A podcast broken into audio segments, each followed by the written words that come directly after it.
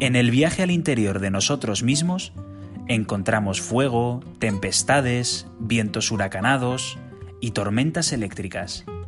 Pero ahí al fondo, como en el tango de Gardel, parpadean las luces que marcan el retorno, la vuelta al origen, al ser, a la plenitud, al desierto. Pablo Dors lleva muchos años dedicado a la contemplación. Se atrevió a biografiar el silencio y su libro se convirtió en un fenómeno editorial. La prueba de que la meditación esconde un atractivo ineludible en la era del ruido. Ahora que por fin nos hemos quedado encerrados, tampoco miramos hacia adentro. Armados de creatividad, hemos fabricado mil coartadas para evitar ese descenso a la propia catacumba. Pablo lo dice así somos incapaces de aguantarnos la mirada. Dors, nieto del lingüísticamente todopoderoso Eugenio, es también sacerdote, hasta hace nada consejero cultural del Papa Francisco. Pero es un sacerdote que no escribe como un sacerdote. Sus novelas hablan del poder seductor de una mujer, de las turbulencias adolescentes, del sexo, del deseo, del desamor, de la traición, Pablo Dors, como ordenaba Hemingway al escritor, está estrechamente mezclado con la vida. Lo cristiano, discurre este maestro de la meditación, parece ahora políticamente incorrecto. El coronavirus ha dejado vacías las iglesias, pero eso, según explica, no es una novedad. Profundamente autocrítico, asevera que los templos vacíos son el signo de este tiempo. Por eso llama a la reinvención. Empezamos. Les saluda Daniel Ramírez.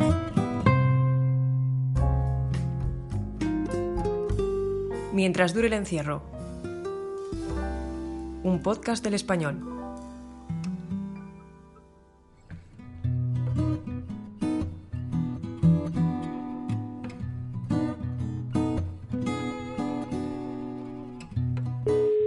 Pablo Dors, ¿cómo estás? ¿Cómo lo llevas?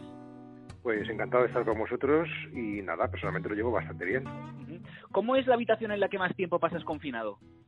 Pues yo tengo el privilegio de tener una casa que me construí junto con mi hermano Luis hace unos 15 años y bueno, es una casa amplia, cerca de Plaza Castilla y una casa muy kafkiana con muchas escaleras, pues no tenemos ascensor, pero bueno, yo vivo sobre todo en la parte de arriba, que es como un loft y que está, no tengo como mi biblioteca, ¿no? Es un sitio muy bonito, con un aspecto, digamos, moderno, pero al mismo tiempo muy conventual, con, con la loseta catalana, roja, las paredes muy blancas, en fin, ahí, ahí es donde escribo y donde trabajo. ¿Qué libros y qué series ve alguien que se dedica eh, fundamentalmente a la contemplación y a la meditación en estos días? Pues yo que no he sido nada amigo de las series hasta hace poco, pues eh, sí, con el confinamiento tengo que confesar que, que, bueno, pues que de vez en cuando veo alguna, ¿no? He visto en concreto una que se llama Mesías y que me ha gustado mucho. y, luego he empezado a ver otra, que nada más he visto dos episodios, que se llama Freud, y sobre la vida de, Freud, y bueno, me, me, ha parecido, también me está pareciendo interesante, ¿no? ¿Y qué estás leyendo? Pues estoy leyendo ahora mismo, bueno, estoy, estoy releyéndome los ejercicios contemplativos de Franz Halix, que es mi maestro, y luego me estoy releyendo un libro de literatura centroeuropea, narrativa, que, que es mi ámbito el que me gusta más, lo que se llama Juventud sin Dios, de un tal Odon von Horvath, un húngaro, yo soy muy, muy de escritores húngaros, que es extraordinario, me lo recomiendo vivamente, Juventud sin Dios. Es la historia de un maestro de secundaria con todos los problemas que tiene con la juventud hitleriana, y en fin, o sea, el, el, horror de esa juventud, ¿no? Pablo, permíteme el cinismo en esta pregunta. Em, ¿El confinamiento, el encierro, tiene algo de paradisiaco para quien se dedica a la contemplación? Pues depende de cómo se mire. Es decir, eh, por una parte, mm, yo puedo decir que a mí sí me ha multiplicado el trabajo, porque yo, además de escritor y de meditador, soy sacerdote, y es decir, atiendo una red de meditadores, atiendo a un grupo de personas que están en esta aventura de la búsqueda interior, y, bueno, pues en este momento, pues eh, eh, como es normal, se disparan pues muchos miedos, muchos el insomnio y tantos otros síntomas, ¿no? típicos del estrés postraumático, ¿no? y me toca atender por teléfono a muchas personas y luego todas las actividades que tiene la red de meditadores Amigos del Desierto que yo animo, pues ahora son online y esto supone que se ha convertido en algo mucho más masivo, antes eran grupos más pequeños, ahora pues son grupos muy de cientos de personas. Eh, pero sí que es verdad que al tener una vida más dentro de casa, pues, pues el estrés de los viajes, de los desplazamientos, yo me lo estoy ahorrando y en ese sentido puedo decir que, que mi vida ahora mismo es más confortable, ¿no? Eh, el asunto está, a mi modo de ver, no simplemente, como he dicho ya en algunas ocasiones, no simplemente quedarse en casa, que es aquello a lo que las autoridades nos han invitado, sino también y sobre todo entrar en la propia casa, no hacer de esta de este confinamiento una experiencia interior. Esto es lo que lo convertiría en interesante y en ese sentido podría ser a la vez paradisíaco, que es lo que decías tú, mm. e infernal, ambas cosas, ¿no? Porque lo mismo es ambas cosas, sí. Porque claro, mm, precisamente el silencio se ha convertido en cierto modo en una especie de mito, porque la gran mayoría de la gente eh, no lo conoce, nunca se topa con él de una manera consciente. Quizá lo más parecido al silencio sea ese instante antes de, que, de caer dormidos, ¿no? Bueno, yo, mm, mm, más que de hablar de silencio, que desde luego es un gran tema, me, me gustaría hablar de atención, ¿no? Porque, porque el silencio, cuando hablamos de silencio en el ámbito de la meditación, lo que queremos decir es capacidad de escucha, ¿no? De escucha de lo que hay y siempre hay un sonido de fondo, ¿no?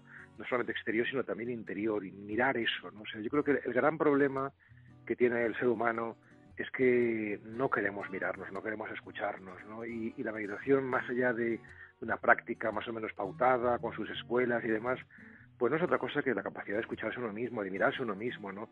Y esto es esencial, es esencial porque por la sencilla razón de que si no nos miramos o nos escuchamos no nos podemos conocer y si no nos podemos conocer no nos podemos amar. Si no nos podemos amar no podemos amar a los demás. De, modo que, que, yo lo veo una disciplina, eh, bueno, pues necesaria, incluso diría imprescindible, ¿no? Y sí que es importante desmitificarla porque a veces, bueno, la asociamos con técnicas o métodos orientales un tanto exóticos o que, fin, ajenos a nuestra sensibilidad o por lo menos nos sentimos distantes a ellos y eso es un flaco favor a, esta necesidad imperiosa que tenemos todos de, ver lo que hay, ver realmente lo que hay, no, no asustarnos ante la fragilidad y ante la sombra. ¿no? En más de una ocasión has dicho que, que el silencio nos da nos da miedo, antes lo has llamado de el, infierno, ¿no? En cierto modo, eh, y ahora que de pronto afrontamos una posibilidad real de acercarnos a esa atención ahora mismo, a ese silencio, hemos inventado mil cosas para atajarlo, para evitarlo, ¿no? Videollamadas, cursos, música, repostería, series. Sí, bueno, yo creo que, que, está bien esta, esta especie de, creatividad eh, que, que, también te da la soledad, ¿no? O el aislamiento. Eh, está bien, está bien porque, porque bueno, eh, somos poliédricos, tenemos muchos ámbitos, muchas facetas, ¿no? Y es bueno darles cauce, ¿no? Pero no si no no está bien si es meramente huida no si es meramente huida no yo creo que, que el ideal de la persona tal y como yo lo entiendo es, es, la armonía no y por tanto tener tiempo para el esparcimiento tiempo para el ejercicio físico tiempo para la cocina tiempo para la casa tiempo para el animal doméstico que tengas para tu, tu, compañero, tu compañera de vida, pues para los niños, todo eso es necesario, es, fundamental, dar, equilibrio, ¿no? Pero también tiempo para uno mismo, esta es la cuestión, ¿no? O sea, decir que, que el problema no es que hagamos muchas cosas, sino que no dedicamos un tiempo para escuchar y para mirar, ¿no? Para, para, para cultivarnos. Yo suelo decir que, que la cultura no es otra cosa que cultivo de uno mismo, ¿no? Si, si nos cultivamos seremos cultos y daremos, daremos culto. Me gustó la manera en la que lo decías el otro día en una entrevista con, con La Razón. Era algo así como somos incapaces de mantenernos la mirada a nosotros mismos. Sí, sí, cuando, cuando, o sea, cuando estamos mínimamente quietos y en silencio, pues lo que descubrimos son dos cosas. Una, que estar quietos nos produce mucha inquietud, nos sentimos inquietos, significa que hay una zozobra interior que, que hay que domeñar, ¿no? Que, que, estamos en permanente fuga de nosotros mismos, ¿no? Y por eso por eso nos cuesta tanto, ¿no? Y luego, y luego además de la inquietud corporal, la distracción mental, o sea, nos damos cuenta de que somos, de que nuestra nuestra cabeza es, la, es la, loca de la casa, que tenemos mil y un pensamientos por minuto y que difícilmente en medio de ese jaleo encontramos la paz, ¿no? O sea, pero la paz no es una paz idílica, una, en fin, un simple bienestar, ¿no? sino que es una paz combativa de la que estoy hablando, que es la que supone pues enfrentar, hacer la aventura de uno mismo, ¿no? todo eso puede parecer palabras muy grandes, pero, pero en definitiva se verifican en nuestra práctica de manera muy concreta. ¿eh? Mm, mm. La, la, la, vida de prisa, ¿no? De la que hablaba González Ruano, era también una coartada muy sugerente para aparcar las decisiones trascendentales, la aventura de, bucear en uno mismo. Pero claro, ahora hemos abierto la puerta de la habitación de manera un poco forzada porque nos tenemos que quedar en casa y esas decisiones siguen ahí esperándonos, ¿no? Y, el país se va a poner perdido de divorcios, matrimonios, nacimientos, amistades, enemistades. Ayer precisamente escuchaba un, un vídeo, digo, sí, no, un vídeo no, un audio, estos más de carácter cómico, ¿no? De, que decía una señora que le sugería al gobierno que las franjas horarias de paseo en, las en los matrimonios o las parejas fuesen, a distintas horas, porque ya bastante convivencia tienen uno con el otro, como para que, encima, para que encima tengan que también salir a pasear juntos. No, no hombre, claro, eh, el hecho de estar eh, confinados, pues ha desatado un montón de cosas, ¿no? Yo también tengo que decir que en mí mismo también, ¿eh? O sea, en mí mismo también se dispara muchas cosas, porque quieras que no, basta introducir cambios, ¿no? en la vida para que para que bueno pues eh, eh, lo externo repercute en lo interior. Eso eso es, eso es indudable no y mucho más si estás trabajando para para vivir de manera consciente de manera despierta no em, tú eres sacerdote eres escritor un predicador en toda regla si me permites el, el, el término. Cuánto vértigo da esa responsabilidad Realmente eh, es cierto que me siento totalmente predicador. Con el peligro que eso conlleva también. Sí, sí, o sea, sobre todo convertirse en telepredicador. Esto sería, sería el peligro máximo, ¿no? Con lo que esa palabra tiene de resonancia. En realidad, esto de, la predicación, o de, fin, de hablar en público y demás, es una cosa que he descubierto recientemente. No, no es que yo llevo ya 30 años de sacerdote y por tanto hablando eh, a las asambleas litúrgicas pues con regularidad, pero de una cosa es eso y otra cosa es efectivamente cuando bueno pues pues mm, tiene tu, tu, tu, tu, modo de, presentar el mundo espiritual pues tiene una resonancia mayor entonces pues tiene mayor eco no entonces convierte pues eso el, riesgo existe no qué resonancia tiene qué peligros tiene pues me estoy guardando mucho de los peligros ¿eh? me estoy guardando mucho porque cuanto más hablas, más necesitas callar. Para mí eso es una ley total, ¿no? O sea, de tal manera que, que yo todos los años, desde hace ya por lo menos tres años, al menos siete veces me retiro una temporada. De, desaparezco, ¿no? O sea, que a veces son nada más tres días, a veces un mes entero, a veces una semana, o sea, según mis posibilidades, pero, o sea, que yo hago largos retiros y eso también me cura un poco en salud, ¿no? de, de bueno pues de convertirme en algo simplemente mediático pero que realmente no, no, no tiene consistencia no y ahora por ejemplo en este en este confinamiento he podido eh, pues hacer algo que, que, para mí antes no era tan fácil no y es dedicar realmente las mañanas a la, a la escritura y, y, las tardes a los demás no a la escucha y a los grupos y, y bueno pues creo que creo que el orden nos hace bien que el caos nos hace mal y el orden nos hace bien. Porque, Pablo, la Iglesia es, eh, en cierto modo, liturgia, normas, protocolos, una parte de ella, quiero decir. ¿Cómo sobrevive a todo eso un escritor? Porque la novela es justo todo lo contrario.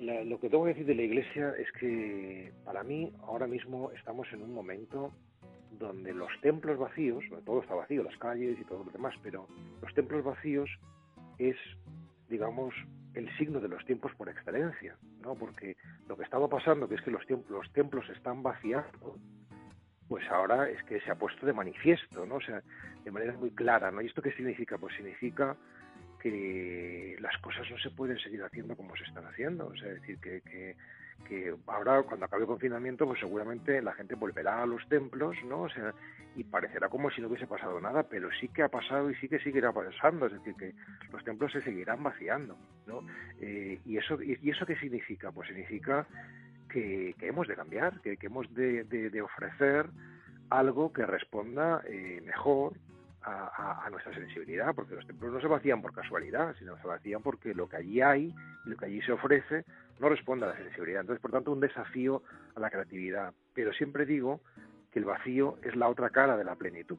¿no? Y por tanto, este vacío de las iglesias es un enorme desafío para caminar hacia una plenitud. O sea, yo creo que ahí, ahí en la Iglesia eh, está llamada, estamos llamados, yo soy Iglesia, pues a, un renacimiento, a una a un reinventarse y por tanto a, buscar nuevas formas de, responder al anhelo espiritual que por supuesto que sigue existiendo y con mucha claridad en nuestros contemporáneos. Pablo, tú eras eh, asesor cultural del, del Papa, si no me equivoco. Mm, ¿Pudiste hablar esto que me cuentas con él? Se me ocurre ahora conforme te escuchaba, conforme te escuchaba la respuesta en realidad mi acceso al Papa ha sido bastante limitado, ¿no? O sea, porque, bueno, aunque, aunque efectivamente he sido consejero cultural, pero hay 30 consejeros en, en, todo el mundo y luego en un, en un dicasterio, en un consejo, que también hay muchos, muchos otros miembros de, no son consejeros, sino miembros del, consejo, y luego hay un montón de, de, consejos, por tanto, hay muchísimos asesores, ¿no?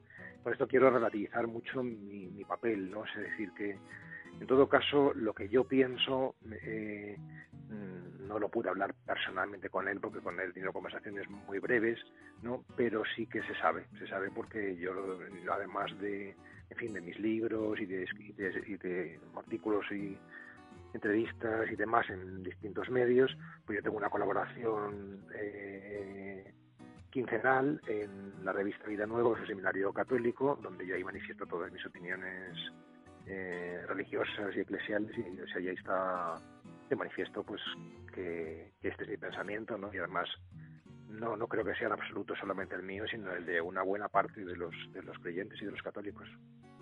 Pablo, yo he llegado a, ti eh, hace ya tiempo a través de tu obra literaria, digamos, no de tu obra religiosa, por llamarlo de alguna manera. Y yo muchas veces, cuando, cuando te leo, pienso, no, no escribe como un sacerdote. Eh, ya sé que es una, digamos, una conclusión un poco banal o, un poco generalista, pero yo tenía esa sensación, ¿no? Cuando te leo, porque abordas em, temas que a veces quizá la, Iglesia eh, a los que la iglesia no entra, ¿no? No sé, eh, el amor, el desamor, el sexo incluso, la seducción, no lo sé. Bueno, eh, lo primero que quiere decir tu observación es que el arquetipo sacerdotal es enorme. O sea, yo siempre, bueno, mi, no, mi maestro, Elmar Salman, eh, es un monje eh, alemán que yo le conocí en Italia cuando estaba haciendo los cursos de doctorado. Él decía que los arquetipos más fuertes, es decir, los que condicionan más tu, tu, tu, vida, es el sacerdote y la prostituta. ¿no? Y yo creo que tenía mucha razón, mucha razón, ¿no? O sea, ¿esto significa eh, en mi caso? ¿no? O sea, significa que, que yo, yo no creo que a nadie le cueste más ser él mismo que, a un sacerdote. ¿Por qué? Porque la gente espera de ti algo y entonces al esperarlo te presionan para que tú seas eso que ellos esperan que tú seas, ¿no? Y cuando tú no lo eres, pues sencillamente dicen, bueno, entonces es que este no es un sacerdote de verdad. es decir, inmediatamente te sacan de, del asunto porque no respondes a sus expectativas, ¿no? O sea, realmente es una gran ingenuidad porque, porque lo que no se entiende es que lo que Dios quiere es que cada uno sea lo que es, eso en primera instancia, ¿no? O sea, luego ya eso lo traducirás en un rol, en un arquetipo sacerdotal, maternal, eh, eh, artístico o cualquiera que sea, ¿no? O sea, pero lo esencial, evidentemente, precisamente la mirada espiritual es aquella que va a lo esencial, no a lo circunstancial, ¿no? O sea, mm. y, y realmente lo esencial es muy poco, o sea, es decir, ser sacerdote, igual que ser padre de familia, es circunstancial, no, no es algo esencial, es decir, es una cosa que, que bueno, tantos compañeros que, que han sido sacerdotes y han dejado de serlo, no hay mejor prueba de su carácter circunstancial, ¿no? Es decir, que, que, que, muchas veces nos perdemos porque porque damos demasiada importancia a lo circunstancial. Las formas son fundamentales, pero lo fundamental de verdad es el fondo, es el fondo, ¿no? O sea, o sea buscar una forma, a mí la forma sacerdotal me ha servido, me está sirviendo y confío que me siga sirviendo para, para llegar al fondo de, de, mi persona y del ser, ¿no? Y de lo que de alguna manera pues Dios quiere que yo haga en este mundo, ¿no? Mm. Y eso que se me ocurre comentarte sobre esto, sí. Mm. Estos días, eh, eh, Pablo, cambiando un poco de tema, eh, al estar las iglesias cerradas, hemos hablado de esos templos vacíos, los políticos pronuncian más homilías que los sacerdotes.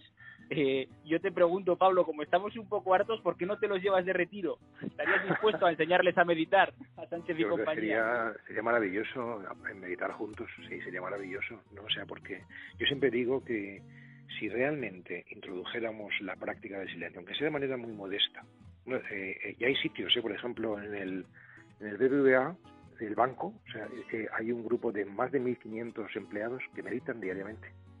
O sea que yo creo que es algo que se vaya introduciendo y si se introdujera, pues las cosas cambiarían, ¿no? ¿Por qué? Porque la palabra, lo que yo creo en la palabra, ¿no? Que creo que la palabra es la otra cara de la moneda del silencio, ¿no? Pero blanco sobre negro, ¿no? Palabra y silencio. La palabra genera en el mejor de los casos empatía o afinidad intelectual o sentimental. Intelectual estoy de acuerdo en lo que dice esa persona, sentimental me cae bien, ¿no? O sea, pero en cambio el silencio genera algo mucho más profundo que la afinidad o que la empatía, y es la comunión. Es decir, más allá de lo que cada uno de lo que cada uno sea, piense, de su ideología, de su raza, de su religión, de su sexo, hay algo que nos, que nos comuna. Y eso es lo que se descubre en el silencio. Lo que se descubre en el silencio es lo universal, lo, lo común que tenemos unos con otros. Y eso limaría y prepararía cualquier debate, cualquier discusión, eh, de alguna manera mm, acabaría con ese enconamiento de unos con otros, ¿no? Es decir, sería una gran apuesta, una gran apuesta. Yo es que me, he imaginado, ¿no? Eh, a Pablo Dors eh, sentado con, con Sánchez, Casado, Abascal, arrimadas compañías sentados alrededor. yo no me imagino mucho, la verdad, pero bueno, pero está bien como ficción, como ficción está bien. Sí. Oye, pongamos una persona de mediana edad. ¿Sabes por qué no me lo imagino? Porque, porque no porque la gente, no porque los políticos no estén dispuestos a meditar, sino por, sino por el carácter, digamos, eh, o sea, por, por, lo reactivo de lo cristiano en nuestra sociedad de hoy, o sea, lo políticamente incorrecto de, de, de, de, una tradición religiosa como es la cristiana en nuestro mundo de hoy, ¿no? O sea, que hay tanto prejuicio, eh, a veces con fundamento, pero muchísimas veces sin él, ante lo, ante lo, ante lo cristiano, que realmente solamente el hecho de saber que esta persona es sacerdote ya pondría a, una buena parte, por no decir a la mayoría, en contra, ¿no? Entonces, primero había que curar ese prejuicio ¿no? que existe tan brutal eh, y, luego ya podemos empezar a trabajar, claro que sí. Eh, no, te preguntaba precisamente en ese comienzo del trabajo, ya digamos dejando a un lado el, el chascarrillo político, ¿no? Pero ese comienzo de la meditación que quizá muchísimas personas hayan abordado en estos días de confinamiento, a mí me gustaría preguntarte, pongamos una persona de, de mediana edad, acostumbrada al ruido, que vive en una gran ciudad, que no ha meditado en su vida y que de repente un día decide sentarse sola en su habitación, ¿cómo empieza a meditar? Pues las dos condiciones básicas para poder meditar son la humildad y la constancia. Es decir, si no eres humilde, es decir, si no quieres ser discípulo, si no quieres aprender, por decirlo más sencillamente, difícilmente, ¿no? O sea, decir que si crees que te lo sabes todo, pues no, tiene sentido entonces, ¿no? Y lo segundo, la constancia, es decir, para que sea mínimamente significativo, tienes que darle un margen. O sea, yo siempre digo a la gente, tú dame tres meses de margen. Si tú en tres meses practicas esto, yo te aseguro que algo empieza a cambiar. De alguna manera, mmm, vivir algo parecido a lo que yo viví, ¿no? Y es, primero, intentarlo tú solo simplemente todos los días sentarte de 10 a 15 minutos, yo no, no pondría más, pero tampoco menos, porque cada un minuto o dos es tan poco significativo que eso no hace nada, ¿no? Pero 10 minutos, 15, ¿no? Y simplemente eh, la única clave es la espalda erguida, no rígida, pero sí erguida, y tomar conciencia del cuerpo, repasar el cuerpo mentalmente para relajarlo y seguir el ritmo de tu respiración, ser consciente de la respiración. Simplemente empezar por ahí. O sea, seguramente cuando hagas esto, eh, te vas a encontrar con tu zozobra interior, que antes hablábamos de ella, y llegará a un punto donde seguramente necesites saber eh, qué hacer con todo eso, cómo poder crecer, y entonces tendrás necesidad de un maestro, de alguien que te ayude, te acompañe. No hace falta que sea Ramana Maharshi, no hace falta encontrarse con, con, con, la bomba, ¿no? Basta que sea una persona que, bueno, pues ya lleva en esta disciplina un tiempo y que por tanto va por delante de ti en el camino, ¿no? y, entonces seguramente él te dará consignas de cómo gestionar, cómo, pues todas las distracciones, toda la zozobra que hablábamos antes, ¿no? Y, cómo avanzar, ¿no? O sea, y quien dice un maestro, al final dice también una sanga, un grupo, una comunidad. Mm. Pablo, ¿a ti cuando estás en silencio, qué te dice la conciencia? Bueno, pues, pues me dice lo que supongo que le dice a todo el mundo, ¿no? O sea, y es que, por una parte, mm, me invita a mirar mi propia fragilidad, ¿no? O sea, decir, a no huir de ella, ¿no? O sea, porque yo lo que veo fundamentalmente, pues es mi debilidad, mi fragilidad, mi torpeza, mi estupidez, ¿no? O sea, decir, mirar ahí, mirar eso, ¿no? Si la medida en que lo miras, pues esa animadversión inicial se va transformando y, te vas reconciliando con eso, ¿no? En definitiva, lo que los clásicos de la meditación llaman la iluminación no es más que la sombra alumbrada. Es decir, que mira tu sombra, mira tu fragilidad o como quieras llamarla, ¿no? Y poco a poco, si esa mirada es benévola y, no es eh, exigente, no es no tiene esa presión de rendimiento que solemos tener normalmente, pues mm, va cambiando, va cambiando, ¿no? O sea, evidentemente tu, tu sombra va a permanecer, pero va a cambiar mucho tu relación con ella, ¿no? Y dejará de ser un conflicto, ¿no? Mm. Entonces, ¿qué me dice mi conciencia? Pues mira, no te canses de mirar, espera y, el milagro está aquí. Realmente lo creo, lo creo así, tal cual, el milagro está aquí, o sea, somos muchísimo más señores de nosotros mismos de lo que imaginamos, eh, fruto de, de, lo que pensamos y de lo que sentimos. Y ahí es donde mm. tenemos que trabajar. ¿Y cómo distingue un sacerdote, un hombre de fe, la voz de Dios de la de uno mismo? Realmente no hay distinción. Es decir, la, eh, eh, Dios habla en lo más profundo de nosotros mismos. La verdadera voz de uno mismo es la voz de Dios. ¿no? de lo contrario sería algo pues ajeno y distinto. ¿no? Es decir, que, yo identifico la agilidad de Dios con la verdadera agilidad de uno mismo, que no tiene que ver evidentemente con el capricho con, o con algo arbitrario. Pablo, ¿cómo te imaginas con fe la vida después de la muerte? Bueno, la fe es que esta vida no termina, ¿no? sino que esta vida eh, es eterna. ¿no? Y eterna no significa simplemente en el más allá, sino significa también en el más acá, ¿no? Es decir, que ya podemos experimentar aquí esa eternidad a la que nos estamos refiriendo, ¿no? Y por eso yo creo que más que a lo mejor vida eterna había que traducir vida verdadera. ¿no? sé lo que, lo que nos diferencia a unos de otros no es ser creyentes o no creyentes, con fe o no o sin fe, sino estar vivos o estar muertos, no estar viviendo una vida de verdadera o una vida falsa, una vida impostada, ¿no? Es decir, eh, yo, yo creo que el amor no se acaba. Es decir, que si tú quieres de verdad a alguien, ¿no? o sea, y te sientes de verdad querido por alguien, por mucho que esa persona se muera, eh, tu amor permanece. ¿no? O sea, esto, esto habla de la eternidad. Entonces, yo como me imagino la eternidad, pues como un amor permanente, ¿no? Es sentirte amado, ¿no? Y sentir que, que, puedes amar, ¿no? O sea, ¿y eso qué significa? Significa, pues que yo creo, experimento y siento que el universo entero se conjuga. De creer eso es tener fe. ¿no?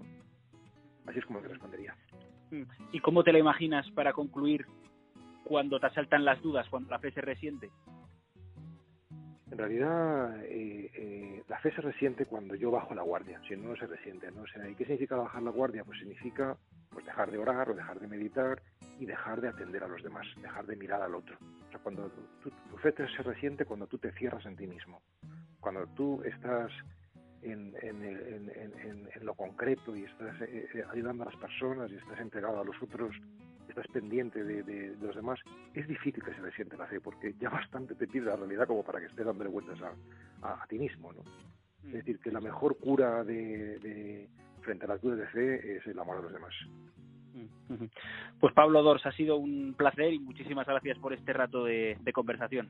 A mí también me ha gustado mucho, gracias por llamarme y hasta la próxima, si Dios quiere. Mientras dure el encierro es un podcast del español. Sigue las noticias y los datos actualizados en elespañol.com.